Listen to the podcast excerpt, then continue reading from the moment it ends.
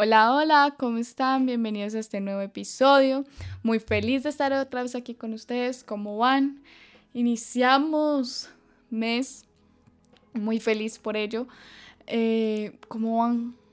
Iniciando proyectos, iniciando vidas. Sé que muchos se propusieron para este 2022 mejorar sobre todo la salud mental, eh, el bienestar emocional y afectar esto mismo positivamente en sus hábitos y en sus rutinas diarias, así que espero de corazón haber aportado y estar aportando en ese proceso. Hoy vamos a mm, resumir en una sola frase para introducir este tema el eje central de este episodio.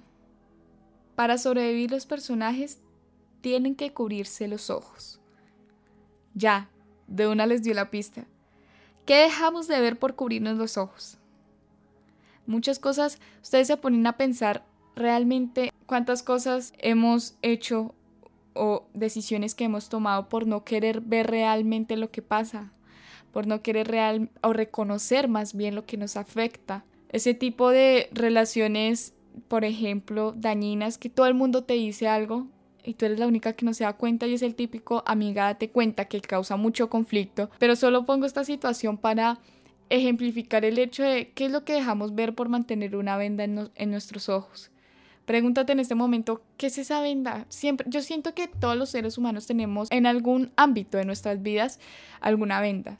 Yo siento que, por ejemplo, la tengo en lo académico, siento que de algún modo no me llena del todo y que lo sé y no lo quiero reconocer porque eso me llevaría a tomar una decisión que no quiero tomar. Otras personas lo toman más por el tema sentimental, por el tema personal, laboral, familiar. Luego preguntémonos, ¿esto nos salva o nos condena? Realmente siento que las vendas tienden más a condenarnos que a salvarnos. Todo se siente y se percibe diferente cuando dejamos de verlo encima, lo superficial, y luego vemos lo que realmente se percibe o, hay, existe desde otra perspectiva, desde otra posición.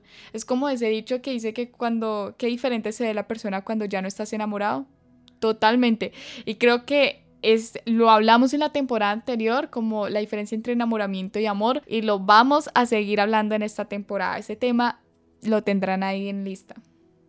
Bueno, como ya habrán visto en el nombre del episodio, vamos a hablar de la película Bird Bots, que fue creada por la plataforma Netflix y está basada en la novela homónima de Josh Malerman del 2014 y encaja en el género de terror apocalíptico distópico. Toda esta película está narrando que una misteriosa fuerza a la cual no se le ve empieza a diezmar la población mundial. Su influencia sobre las personas conduce a suicidios masivos, a otros individuos los convierte en asesinos. El personaje principal es Mallory, que lo interpreta Sandra Bullock, entonces ahí tenemos que una garantía enorme. Enfrentándose a lo desconocido, Mallory debe superar todo tipo de obstáculos para alcanzar un refugio junto a sus dos hijos que simplemente se llaman Boy y Girl, chico y chica en inglés. No les pone nombre, al niño le dice Boy y a la niña Girl. ¿Por qué? No sabemos. ella nunca especifica, pero siento que ella no está pensando en poner un nombre. Además, ella no quería, digamos que ella no soñaba con ser madre. Lo que pasa es que, sin hacer mucho spoiler, ella queda embarazada de uno de ellos, pero el otro bebé se lo da a una de las personas de la cual está también refugiada en esa casa donde ella también se refugió, pero se termina suicidando y antes de eso le da al bebé para salvarlo por algo así. Entonces es como su bebé adoptivo. Y ella, en su inmenso amor de ver que todo el mundo se está matando y como en ver de no quedarse sola en sí, tener como un motivo para sobrevivir, eh, hace todo lo posible por salvar a estos dos bebés que se convierten en sus hijos.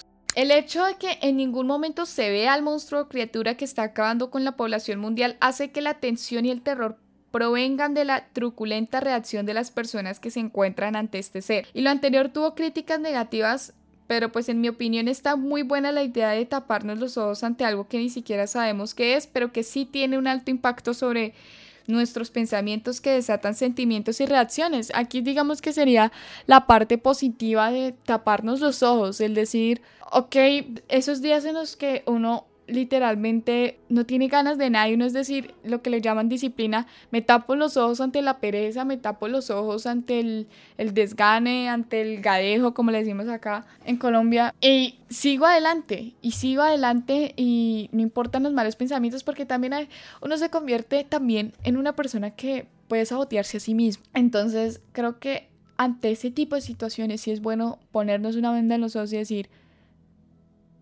crea o no crea, yo sigo en este proyecto, yo sigo en este camino, porque es lo que yo siento que me llena, por más que las cosas a mi alrededor no se estén dando.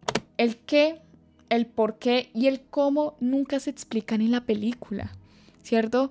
No se dice de dónde salen los monstruos, el hecho de que te entren prácticamente por los ojos, influyan en ti a través de los ojos. Y el cómo lo hace tampoco nunca lo explican. Es una fuerza totalmente misteriosa y creo que está perfecto, aunque vuelvo y digo, muchos criticaron esto de la película. Creo que está perfecto el también hacer algo psicológico o digamos que una referencia psicológica en la película de que muchas veces no sabemos por qué esos pensamientos están en nuestra mente, por qué esos pensamientos saboteadores están constantes en nuestra mente y nosotros les damos el lugar, les damos el permiso de adentrarse en nuestra vida, en nuestro diario de vivir y, e influirnos. Y eso no saben la diferencia que hace de manera negativa en el día a día. Una invasión por unos seres capaces de influir en la psique humana hasta el punto de provocar que una persona acabe suicidándose es interesante. Y realmente, por ejemplo, las personas que se suicidan, que no se lo, o sea, una persona que se suicida no es que tome la decisión de la noche a la mañana y diga, ay, hoy me quiero suicidar, no, es un cúmulo de decisiones y es un cúmulo de, sus, de sucesos, de situaciones, pero sobre todo de pensamientos, de pensamientos muy interiorizados que empiezan a dar cabida constantemente, día a día, y empiezan a hacer más y más y más hasta un momento en que la concepción que tienes de ti es una totalmente diferente a la que realmente eres o la que percibe el mundo y se alimenta una persona totalmente opuesta. Y ahí es cuando uno dice, wow, o sea, algo que ni se sabe cómo es que llegó a tu mente esa concepción, termina influyéndote de manera certera para un suicidio. Pero este tema lo hablaremos dentro de los últimos episodios más específicamente. Por percepción entendemos la capacidad de conocer a través de los sentidos o de las impresiones intangibles la realidad del entorno. El cerebro interpreta los estímulos sensoriales y automáticamente nos hacemos una idea, una imagen de la situación real que nos rodea. Percibimos, olemos, comprendemos e interiorizamos, sin captar la percepción en cada momento. Es difícil vivir en la sociedad actual. Sus situaciones cambiantes nos obligan a desarrollar esta aptitud mental a veces por encima de nuestra voluntad. Quien no percibe su entorno no puede actuar en él. La percepción como instrumento vital. A partir de ella habrá que construir la mejor manera de actuar.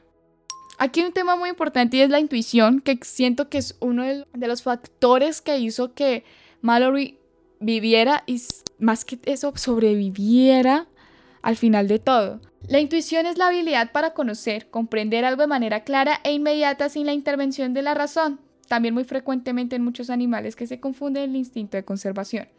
La intuición provoca un conocimiento directo. Einstein decía que la, que la intuición es el alma que nos habla. No es magia ni embrujo, sino sutil capacidad. Y es algo con el que estoy totalmente de acuerdo. A mí hay una terapeuta holística que amo con el alma. Me decía, la intuición es el lenguaje del alma. Porque el alma es esa memoria que está adentro de ti y ella sabe perfectamente todo lo bueno para ti, tanto para tu cuerpo mental como para tu bienestar emocional y mental. Y esa intuición es el alma gritándote, escúchame, hey, te estoy diciendo esto. Las personas intuitivas escuchan a su cuerpo, se conocen, conectan inmediatamente, prestan atención, disfrutan del tiempo y abandonan las emociones negativas. La intuición no es mental, pero no es la voz del corazón o de las energías interiores. Es el primer disparo, decía Orson Welles, una forma de sabiduría, diría San Agustín. El pálpito primero, la meditación después, dijo Kipling uno en este punto diría, bueno, ¿y cuál es la diferencia entre percepción e intuición? Estas son dos aptitudes imprescindibles a la hora de sobrevivir. Tiempo de pensar en qué medida las conocemos, las practicamos y en qué medida nos ayudan a seguir sobreviviendo día a día.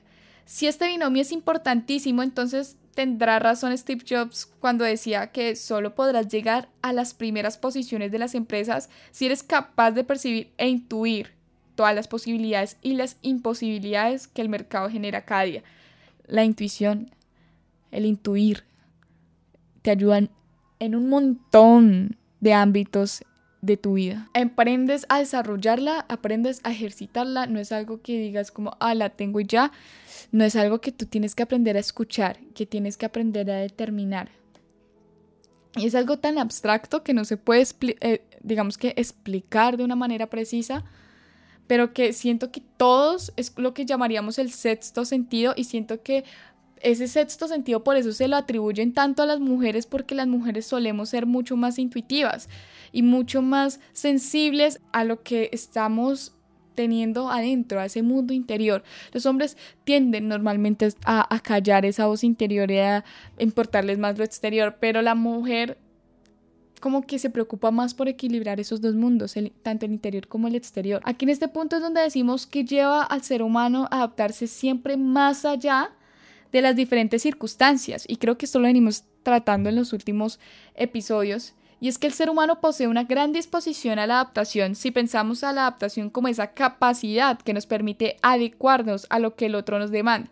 Intentamos adaptarnos a lo que nos piden, primero nuestros padres, luego nuestros maestros y más tarde los requerimientos laborales. Y creo que esto lo hemos, eh, lo hemos vivido todos, todos, todos, absolutamente todos. Y no quiere decir que esto se produzca sin intentos de rebelión o que no, no estemos totalmente felices o que nos produzcan crisis existenciales, eh, pero generalmente cedemos terminamos cediendo y lo hacemos por amor para no perder el lugar que tenemos en los demás seres queridos o reconocidos e incluso normalmente lo hacemos como por bienestar.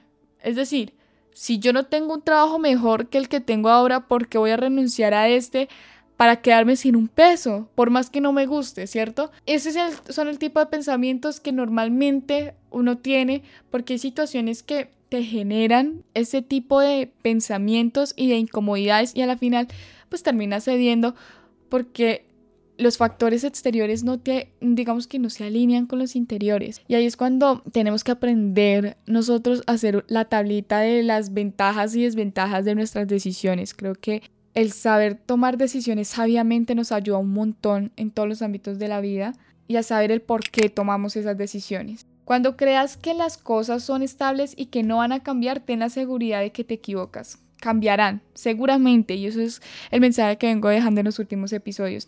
La única constante en la vida es el cambio. Y además, las cosas pueden cambiar mucho más de lo que te imaginas. A mí me pasó que en una relación yo intuía que eso no iba a durar. Y yo hacía chistes así como de, mm, veremos a los dos meses, ja. Eso no va a durar, o sea, ¿para qué promete lo que no sabemos qué va a pasar? Todo dirigía a que iba a ser totalmente lo contrario pero yo intuía, yo intuía, incluso soñaba, pero yo como que no le ponía cuidado. Yo era como que, ah, eso es un chiste, incluso lo tomaba como un chiste. Cuando pasó, realmente todo lo que yo intuía pasó y, y, y para bien o para mal aprendí a escuchar y a ejercitar mucho la intuición, al decir, hay muchas cosas que uno termina sabiendo y uno lo termina metiendo al fondo, fondo, fondo en los sótanos del pensamiento realmente, porque muchas veces es lo que no nos gusta, lo que no queremos sentir, lo que no queremos oír, lo que nos negamos a aceptar. Y créanme, esto es más común de lo que uno cree. Y ahí después es donde uno está diciendo, mm, tal vez mi decisión hubiera sido diferente.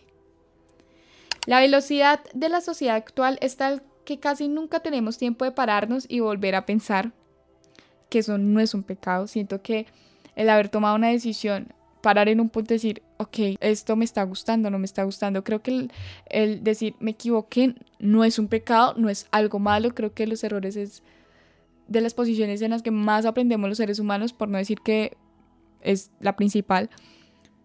Pero es bueno hacernos eso, o sea, no como decir, si tomo esta decisión, sigo con esta decisión, no, se vale equivocarse, se vale parar y decir, ok, esto me llevará a más equivocaciones, porque si es así, prefiero parar acá y terminar con ese ciclo, pero sí darnos ese tiempo de reflexión. La sociedad constantemente nos exige que tenemos que tomar decisiones al instante y que las decisiones sean las definitivas, y eso es algo que una carga con la que no podemos lidiar en nuestras espaldas y que realmente los jóvenes nos vemos muy enfrentados, por ejemplo, cuando tenemos que decidir carrera. A mí me pasó y siento que me sigue pasando. Y de alguna manera trato de compensar la balanza. Y estos espacios de reflexión precisamente me ayudan a decir, ok, ¿qué estoy haciendo con mi vida? Hemos aceptado unas reglas del juego que en realidad desconocemos, decía Fernando Ayón. Y con esta frase me despido. Bienvenidos al final del episodio. Espero que hayan disfrutado este episodio, que lo hayan comprendido y que se hayan sentido un poquito cerquita tanto de mí como de la serie. Los invito a que me sigan en las redes del podcast. Por ahora solo manejo Instagram porque realmente estoy mandando mucho trabajo. Sigamos esta conversación con el tema de Beerbots a ciegas y allá estaremos publicando información adicional sobre esto, vamos a hablar sobre qué realmente es esa voz interior, a profundizar más en el tema de la intuición. Los espero por allá para seguir esta hermosa charla. Bienvenidos a Vino en la Copa. Espero que se queden aquí conmigo. Gracias por llegar hasta este punto. Con amor, Laura.